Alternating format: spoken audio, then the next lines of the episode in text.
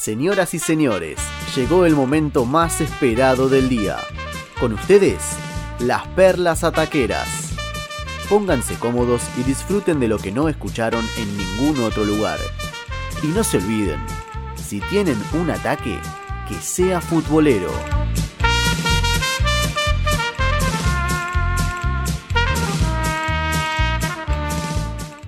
Querido Facu Araujo, vamos con la perla ataquera de esta noche de jueves, ¿eh? Noche de jueves, y vos nos trajiste algo relacionado a Luka Modric. Sí, bueno, justamente como decíamos antes, hoy, hace ocho años, es decir, un 27 de agosto de 2012, se concretaba la llegada de Lukita Modric, el croata, al eh, Real Madrid después de 30 millones de euros más objetivos que le abonó el Real Madrid al Tottenham en aquel momento en el que estaba jugando Luka Modric y llegó a la Casa Blanca. Hoy, después de 343 partidos y 22 goles con eh, el Real Madrid, obviamente va a seguir teniendo muchos más partidos, pero ha, conquistado 4 Champions, 4 Mundiales de Clubes, increíble, las 4 Champions que ganó, ganó 4 Mundiales, no perdió uno, 3 Supercopas de Europa, 2 Ligas de España, una Copa del Rey y 3 Supercopas de España. Debutó el mismo día que ganaron una Supercopa, es decir, eh, frente al Barcelona, en la Supercopa del 2012, debutó ese día y justo ese día ya consiguió un título para, su vitrina personal y debutó, eh, y perdón, su primer gol, su debut en las redes fue eh, frente al Zaragoza en la fecha 10 en el Bernabéu en la temporada 2012-2013 y como, decimos, como decíamos antes consiguió hasta ahora 22 goles. La mayor cantidad de goles son de afuera del área. Esto habla de la muy buena pegada que tiene Luka Modric y también justamente juega al lado de otro que también tiene una gran pegada, ¿no? que estamos hablando de, del alemán Tony Cross. En el último tiempo, Facu, igual, no, ahora capaz me equivoco, ¿no? Pero no se me vienen varios goles de Modric, ¿eh? más de afuera del área, de, hecho. No es un gran goleador, como decíamos antes, 343 partidos hasta ahora, 22 goles. No es un gran goleador, es un 5 capaz que tenga un poco más de juego, que haga hacer los goles, pero bueno, cuando le queda la pelota ahí para patear, él no, lo duda ni un segundo. Obviamente el, mejor año de, de, Modric fue el 2018, porque con la selección croata llegó nada más ni nada menos a la final del Mundial de Rusia y justamente ese año le dieron el premio al Balón de Oro. Cortó una hegemonía que había entre Cristiano Ronaldo y Messi, que lo venían ganando uno cada uno, a veces dos uno, eh, y justamente Luka Modric fue el que cortó esa, esa hegemonía. Y además, ese mismo año recibió el premio al mejor jugador de, del año de la UEFA, de la temporada 2017-2018 eh, así que ese para, para Luka Modric fue un año muy importante en cuanto a lo, a lo personal y obviamente también en el Real Madrid. Como decíamos antes, ha ganado cuatro Champions y cuatro Mundiales de Clubes, eh, tres Supercopas de Europa, dos Ligas de España, una Copa del Rey y tres Supercopas. Pero justamente hoy, hace 12 años, un 27 de agosto de 2012, lo veíamos a Luka Modric con la ropa del Real Madrid después de 30 millones de euros que le abonaba eh, la Casa Blanca del Tottenham y se ponía a hacer jueguitos como la clásica presentación allí en el Bernabéu y después iban a llegar todos estos títulos para el croata que seguramente va a seguir ganando mucho más. Espectacular, ¿eh? espectacular, uno de los mejores jugadores del mundo, ¿no? De los últimos años, eso claro está, y eh, premios más que merecidos, y bueno, la cantidad de títulos, ¿no? Que, que recién contaba Facu Araujo momento de escuchar la segunda perla eh, en esta noche de ataque futbolero. Perla ataquera de la mano del señor Agustín Comiso. Así es, y vamos a seguir hablando de Lionel Messi y de cómo podría aprovechar sus últimos años de carrera, teniendo en cuenta que ya es un hecho que el 10 abandonaría Barcelona en estas últimas semanas. Habrá que ver lo que es lo que pasa, ¿no? Si va al Manchester City, si va al Paris Saint Germain, al Inter. Veremos a dónde termina, pero Messi, y no sé si coincidirán conmigo, está frente a uno de los desafíos más importantes de su carrera, ¿no? A los 33 años. Dejar Barcelona hace poco tiempo era algo impensado, hoy se volvió una realidad. Entonces es por eso que voy a intentar desarrollar un análisis explicando cómo podría aprovechar sus últimos años de carrera. Y voy a tomar como punto de partida el declive pronunciado que comienza a sentir la MCN en la temporada 2016-2017, que justamente coincide con el bajón de Iniesta, con la última temporada de Andrés, sus últimos partidos, y también con la salida de Dani Alves. Tomo esta temporada porque es cuando Leo deja definitivamente la banda derecha y empieza poco a poco a convertirse en el jugador que es hoy en día. Recordemos que eh, ese tridente que conformaban Messi, Suárez y Neymar ya eh, perdió peso, ¿no? Ya no es lo mismo que antes, eh, los rivales lo contrarrestaban con facilidad, Luis Enrique metió poca mano, no tuvo intervención, no innovó y es por eso que el equipo se estancó.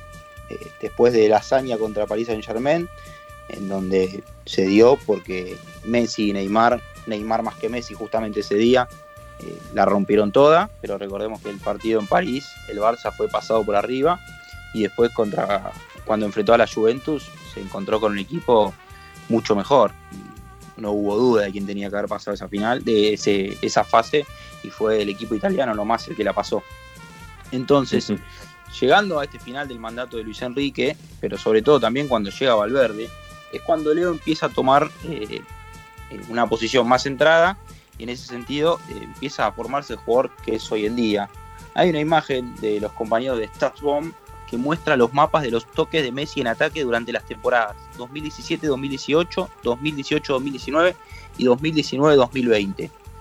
Y la zona más colorada en este sentido es el borde del área, justamente en la media luna, un poco más volcado a la derecha, que es donde suele tirarse Messi para tener más panorama y también para desmarcarse en caso que no lo puedan encontrar por dentro.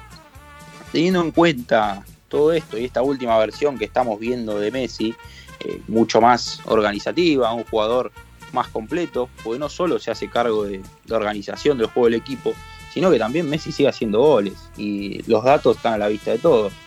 Sigue siendo el máximo goleador y hace pocos años también se convirtió en el máximo asistidor.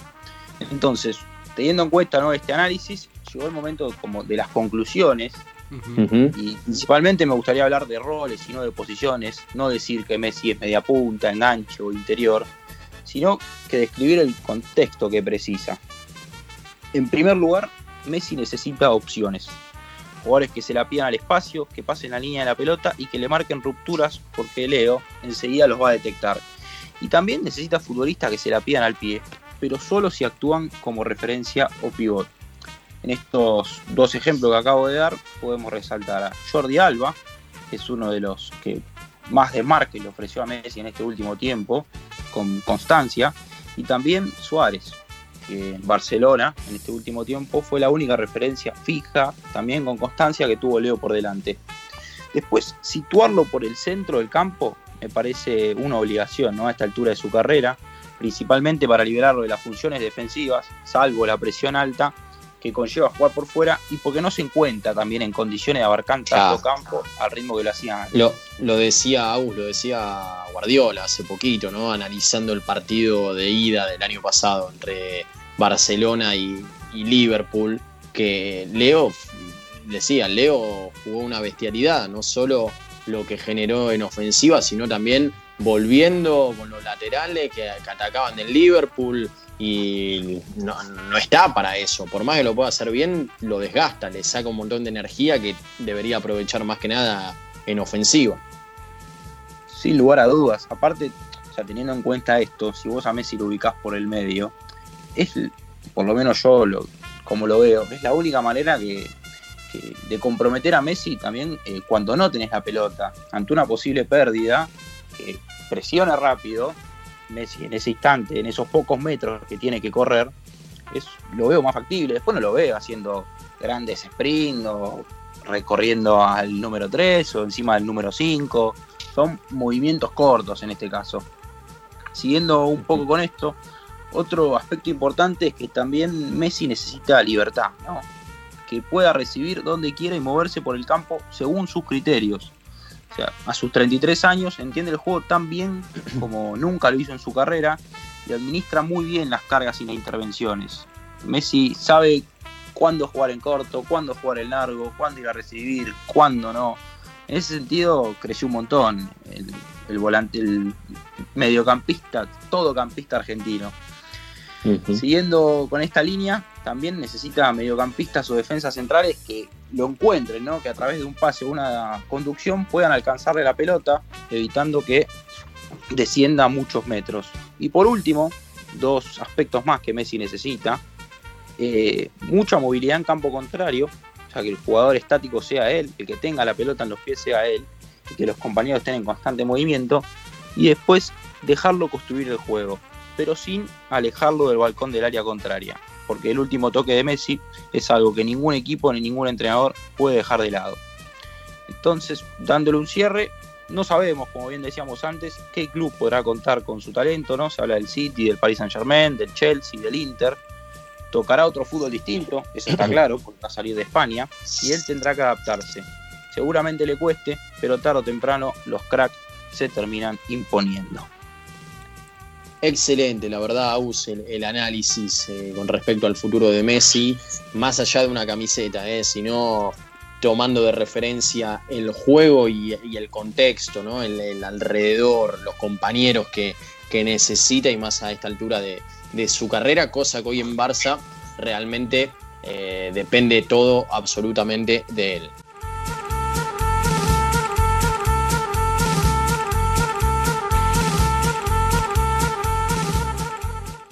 Con la perlita taquera de la mano del señor Germán Horacio Fleitas. Dale, vamos a hablar de, los muchachos estadounidenses, ¿eh? que están hoy, las jóvenes promesas que están en el viejo continente haciendo estragos.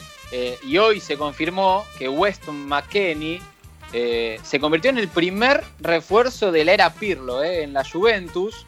Un joven estadounidense que llega desde el Schalke 04, equipo de la, de la Bundesliga, donde ya tenía más de 100 partidos, la figura, se puede decir, del equipo. Eh, y la Juve lo pagó 18 millones de euros. Pero bueno, eso no es lo importante, sino hablar de todo este éxodo eh, de jugadores yankees. Uno quizá a Estados Unidos no lo tiene como... Obviamente todavía no es una, potencia mundial futbolísticamente hablando, ni mucho menos, pero se está metiendo eh, en el ámbito grande del fútbol, cosa que quizá 30 años atrás no lo imaginábamos. Hubo varios nombres ¿no? que ya en Europa eh, son muy conocidos de, Estados Unidos. Claudio Reina, por ejemplo, el padre de alguien de que voy a hablar eh, en, segundos nomás. Tim, Howard, también tenemos a London Donovan. Eh, hay muchos nombres que han, que han hecho lo suyo en Europa, pero en diferentes, en diferentes momentos. Hoy en Europa y en el viejo continente y en equipos grandes hay varios jugadores eh, de Estados Unidos. Uno como el que les conté, Weston McKenney, hoy nuevo refuerzo de Juventus, aparte no es que está que va a jugar en un equipo medio pelo, segunda línea de Europa, sino que va a jugar nada más y nada menos que en el campeón de Italia, en la Juventus, en el equipo se puede decir el más grande hoy eh, de, Italia, quizás junto al Milan en cuanto a títulos y demás, pero un equipo grande. Después tenemos a Gio Reina, este chico de 17 años que eh, de a poquito se va metiendo en el primer equipo del Dortmund, eh, en otro de los que siempre está. Ahí eh, entre los primeros puestos de la Bundesliga. Y vuelvo a reiterar la, cifra de edad, ¿no? 17 años tiene Gio Reina y hablan muy bien de él, ya lo hemos visto jugar, tiene para muchísimo todavía para, mostrar. Otro es Tyler Adams, 21 años juega en el Leipzig, ha marcado por Champions, ya lo hemos visto también en, en estos partidos de hace menos de, semanas nomás. Eh, Así que Tyler Adams también con 21 años, otro estadounidense que está en Europa y, en club, eh, en un club importante. Tenemos también eh, a Christian Pulisic, cómo no nombrarlo, al joven de 21 años, creo que la figura de este Chelsea de Lampard, sin dudas, que tiene mucho por delante. Eh, Serginho Dest es otro, 19 años que está jugando en el Ajax. bueno, como, como nombré nuevamente a Weston McKenney, un arquero que vamos a ver si le va a dar minutos Guardiola, difícil porque tiene a Ederson por delante, pero que se llama eh, Zach Stephen, que juega, eh, como, bueno, como bien digo, eh, ahora en el Manchester City, pero que lo ha cedido la temporada pasada al Fortuna Düsseldorf y ha atajado en la Bundesliga.